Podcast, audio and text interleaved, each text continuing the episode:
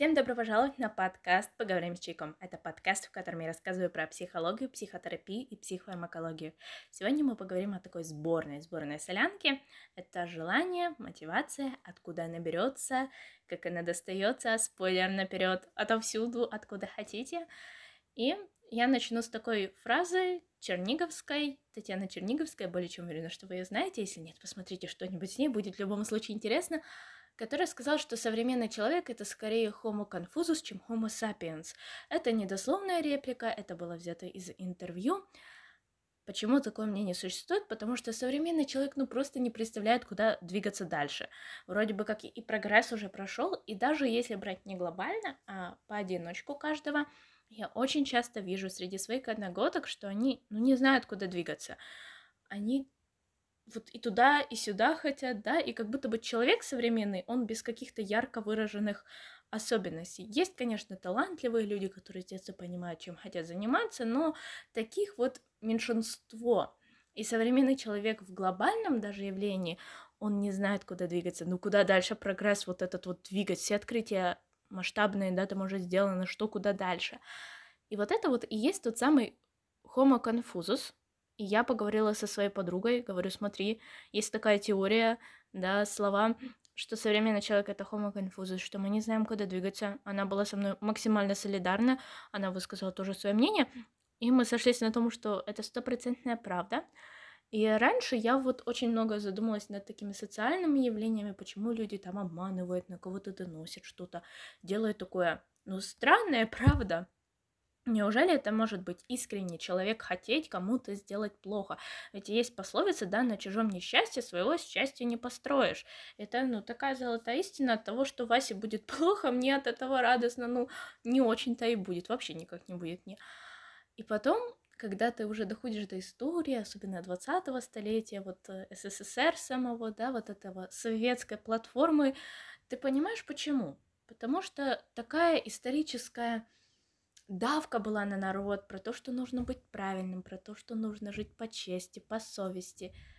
И человек, он таким и остался. Когда было правильно делать доносы на соседа, на родных, за тебя еще по головке погладили, сказали, что ты молодец, вот, да, и все это остается. То есть это такой след, который, конечно же, скоро должен исчезнуть, самые позитивные тенденции, но нигде гарантии не прописано. Хотя, как говорят некоторые именно духовно развивающиеся люди, да, что в 25 году мир максимально очистится, у нас будут максимально там правильные люди. Не знаем мы точно, и наверняка никто этого не знает, но вот бытует такое мнение. И вот этот же постсоветский след нас заставляет жить как? По чести, по совести и за деньгами. Очень часто люди работают для денег и смотрят да, там, на погоду, если ты в офисе сидишь и думаешь, блин, пройти бы прогуляться.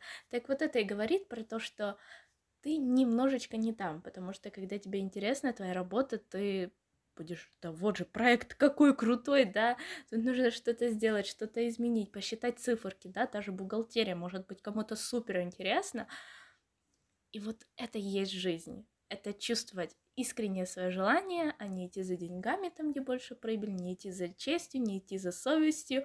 Вот человек, который следует вот этим трем факторам, скорее всего, он не то чтобы несчастен, он, возможно, стерпится, но явно не живет по своим желаниям.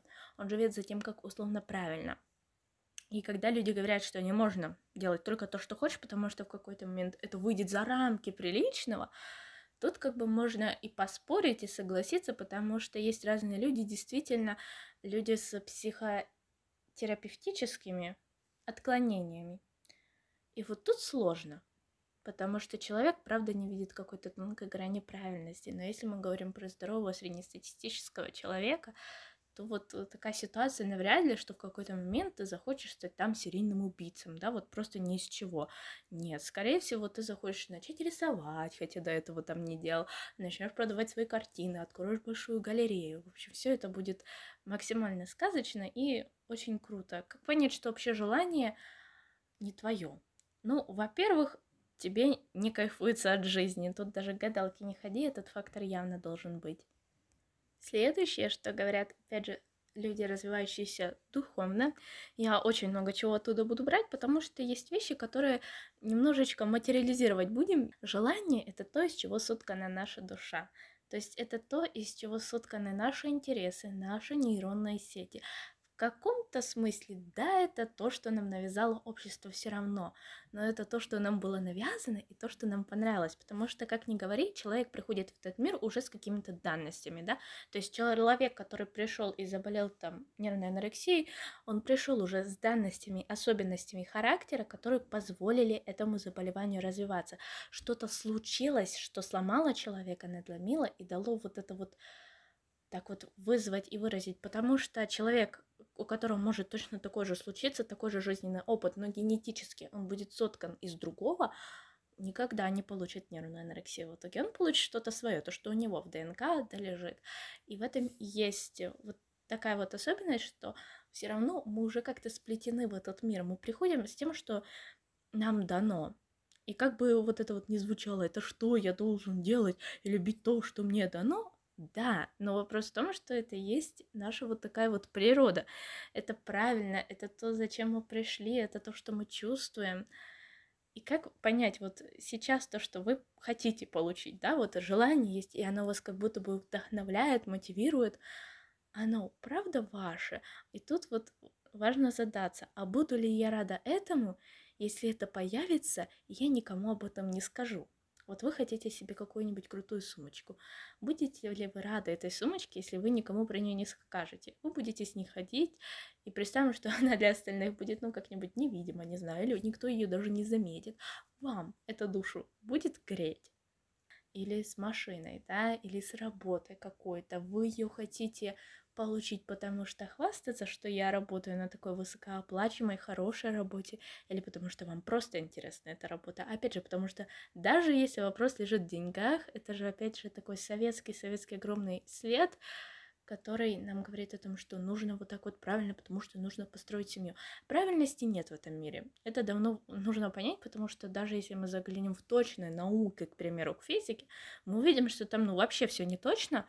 Есть какие-то аксиомы, теоремы, доказательства, да, есть вот эта вот ньютонская теория, которая заканчивается там, где начинается Эйнштейновская теория, и ученые на сегодняшний день ищут там, где Эйнштейновская теория закончится, и в основном они предполагают, что это будет где-то вот в черных дырах, где-то вот там вот все начинает ломаться, то есть даже физика довольно точная наука, как бы казалось, так взгляда издалека, она имеет какие-то свои особенности, и ее хотят сломать, найти там, там, где она перестает работать, поэтому чего-то такого правильного, ну, навряд ли мы с вами найдем. Опять же, вернемся к такой душевной тонкой натуре, то, что тело — это самый лучший друг. И то, что мы чувствуем, какие эмоции мы испытываем, это безумно важно прослушивать, когда мы идем за своими желаниями. И если мы правда про что-то подумали, и у нас пошли мурашки по коже, нам стало приятно, мы просто представили, что про это вообще никто не знает, это такое что-то, нечто сокровенное, нам безумно приятное, желание стопроцентно ваше. Если такого не произошло, значит желание навязано, или, возможно, его можно реализовать как-то иначе. Бывают такие случаи, когда происходят в жизни какие-то травмирующие события, и человек хочет что-то исполнить, но он не может. Это по ряду физических факторов, еще каких-то. И тут нужно искать такую обманку для нервной системы. Этот каждый случай индивидуален. Лучше его, если можете сами разобрать, если не можете, попробовать со специалистом, потому что в интернете по какому-то ролику, по какому-то голосовому это будет очень тяжело решить и понять. И еще один фактор, который не дает исполняться уже желаниям. То есть, видите, в подкасте вы сказали желания, почему они навязанные, да, как понять, что это желание, и как еще, почему они не исполняются, да, тоже такая маленькая зацепочка. А что будет, если я потеряю это? Вот очень важный вопрос, потому что если у вас чего-то нет, скорее всего, вы это очень-очень сильно боитесь потерять. И такое, правда, бывает, что вот когда мы прям боимся что-нибудь потерять, потерять выигрыш, потерять первое место. Вот, вот у меня почему-то такие ассоциации, потому что в моей жизни было такое, что я вот, боялась потерять первенство э, в разных сферах, да, и это происходит. И после того, когда это происходит, нервная система понимает, что ты не умер, что это безопасно вообще-то. И ты такой, фух, а вроде ничего таки страшного не произошло. И вот это важно понять еще до того, когда желание произойдет, или до того, как вы это потеряете. Потому что вот этот вот страх потери, он будет воплощаться. То, чего мы боимся, оно воплощается, чтобы нам показать, что это не смертельно, это не страшно, от этого не умрешь. И когда мы показываем мозгу, что я это понимаю, что для меня это не на первой важности, он такой, отлично. И еще тоже вторая сторона, которая может сработать, что если мы думаем, что если я это потеряю, то кончится мир – наш мозг такой, а зачем нам это желание вообще исполнять, если мы потом его сможем потерять, и мы сможем потерять жизнь, да, то есть э, такой какой-то глупый абсурд. Давайте вообще не исполнять это желание, и ваше подсознание будет искать кучу выходов, которые отдалять будут вас от этого желания. То есть, видите, уже в две стороны развернули.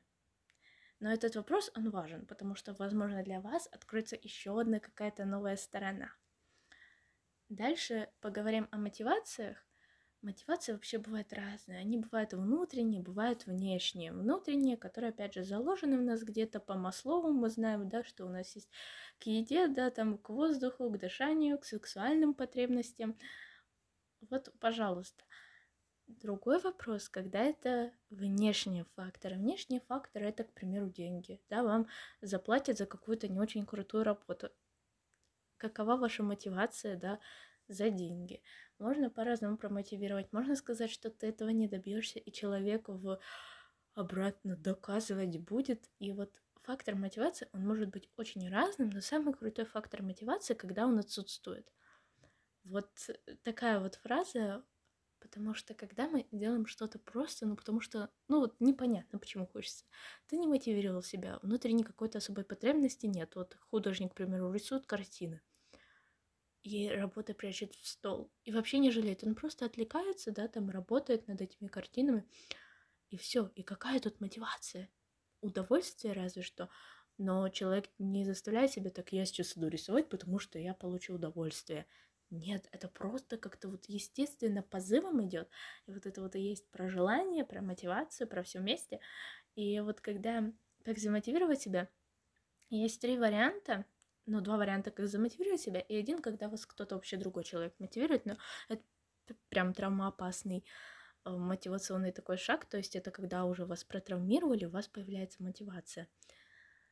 И на самом-то деле все эти виды, они немножечко нездоровы. Вопрос, наверное, в том, чтобы найти себя, найти свои желания и вот как-то туда двигаться, и тогда мотивация стопроцентно будет, потому что она будет отсутствовать. Вы просто будете двигаться туда, куда вам надо. И маленький такой практический совет о том, как исполнять желание, как немножечко приблизиться к желанию. Если у вас есть какое-то конкретное желание, безумно важно желание конкретизировать, да, потому что, ну, мы очень много разных случаев слышим, когда желаешь одного, это происходит другому, да, там, например, мечтаешь похудеть на 5 килограмм, и ты отравился, и, соответственно, ты худеешь из-за болезни, или там пострашнее бывают э, разные случаи. Ты вроде как бы скинул этих 5 килограмм, но не так, поэтому безумно важно говорить, каким образом я это сделаю, как, куда. То есть вот тут тоже можно пропланировать, если какие-то конкретные есть желания, и вот с конкретными желаниями и будет работать вот эта вот практика. Значит, мы закрываем глаза, садимся в очень приятную позу, ложимся, стоять, не знаю, кому-то удобно стоять, стойте, но лучше всего вот сидя в позе лотоса, почему-то она расслабляет. И мы закрываем глаза, в голове представляем картину, которая нам безумно нравится, то, чего мы хотим, представляем себя, представляем эмоции. И вот э, для того, чтобы мурашки по коже пошли, так приятно, потом мы эту картину открываем глаза, представляем в таком шаре, в овале, в облачке, и как будто бы резко представляем, что впрыгиваем вот эту вот картину, и все как это работает, что когда вы прыгаете, делаете этот прыжок туда, у мозга не хватает времени на то, чтобы придумать отмазки, почему это не должно не случиться. Таким образом, вы себя еще и настраиваете на вашу цель. а вы себе напоминаете. И это очень важно, потому что когда мы теряем жизненные силы, когда мы задумаемся, вообще, что я делаю в этом мире, это очень полезно, но иногда это доводит до очень иступляющих состояний, выматывающих, да, вплоть до клинической депрессии. И тут важно напомнить, для чего я живу в этой жизни. Для чего? Какие у меня есть цели? И вот эти вот мотивационные карты, всякие карты желаний, вот эти вот все схемы, они придуманы не для того, чтобы притягивать в вашу жизнь события. Не так, что ты сидишь на диване и говоришь, я магнит для денег, и к тебе притянулся миллион. Ну, нет. А так, что ты себе напоминаешь о своих целях, напоминаешь о своих желаниях. Ты понимаешь, почему ты живешь.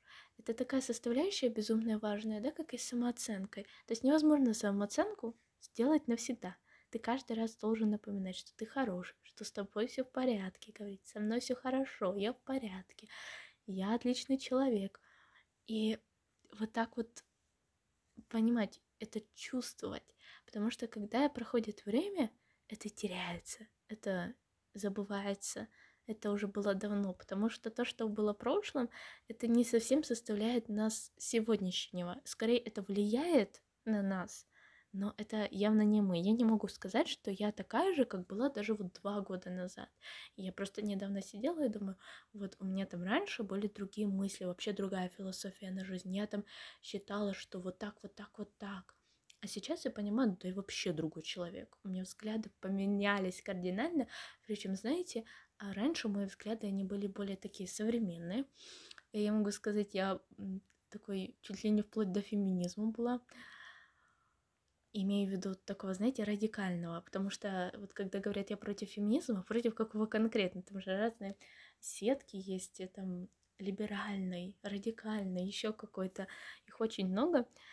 И вот я была на грани вот э, туда куда-нибудь скачить, а сейчас я наоборот настолько от этого отошла, настолько не хочу бороться с миром, настолько хочу быть спокойной, не агрессивной, просто двигаться, как-нибудь э, тонко обходя какие-то препятствия, хотя вот раньше настолько серьезно была настроена, то есть э, как бы цели глобально в жизни не поменялись, но метод, каким двигаться, по методу меньшего сопротивления, да, по методу какого-то баланса с собой, любви к себе, это, ну, совершенно другое другой вопрос, да, то есть тоже можете отследить, потому что я думала, что я не меняю, что вот у меня есть какие-то ценности, я им следую, потому что цели у меня остались те же, абсолютно. Но вот как-то внутреннее чувство, чувство того, где это правильно, где вот эта вот истина, она немножечко прям конкретно поменялась, и она даже отшагнула вот то, что я говорю назад, она не считается такой уникальностью устарелое мнение и не устарелое. Вообще современная позиция, она принимает все, вот так скажем, нету чего-то конкретного, что она бы не принимала. А несовременная позиция, она что-то порицает, у нее есть какие-то принципы. Она считает, что вот так вот должно быть. И если я раньше была в современной такой позиции, которая принимала абсолютно все в этом мире, то сейчас у меня есть как минимум ограничения для себя, для своего круга общения. Потому что я понимаю, что мне бы хотелось общаться с людьми, которые там добрые, честные, порядочные, ля-ля-ля, да. И не хотелось бы общаться с людьми, которые обманывают, там еще что-то делают. И почему для себя обосновать? Потому что это, знаете, такой переход, когда ты от принятия всех людей ограждаешь себя только теми людьми, которые приятны, которые разные встречаются люди, потому что не сразу можно прочитать человека, понять, какой человек. К чему я это веду тоже? Потому что очень важно отследить, а как же поменялся я в свою очередь за последний год, за последние два. Это не обязательно, что вы должны изменить кардинально свои цели. Это не значит, что вы должны изменить место жительства, э, прописку, там, не знаю, национальность, религию, все что угодно. Это говорит о том, что вот как-то путь изменить душевное состояние, потому что состояние первично, а все остальное уже на него притягивается. Надеюсь, вам было полезно послушать о том, какие желания настоящие, какие нет. просто было интересно со мной посидеть. Спасибо за прослушивание.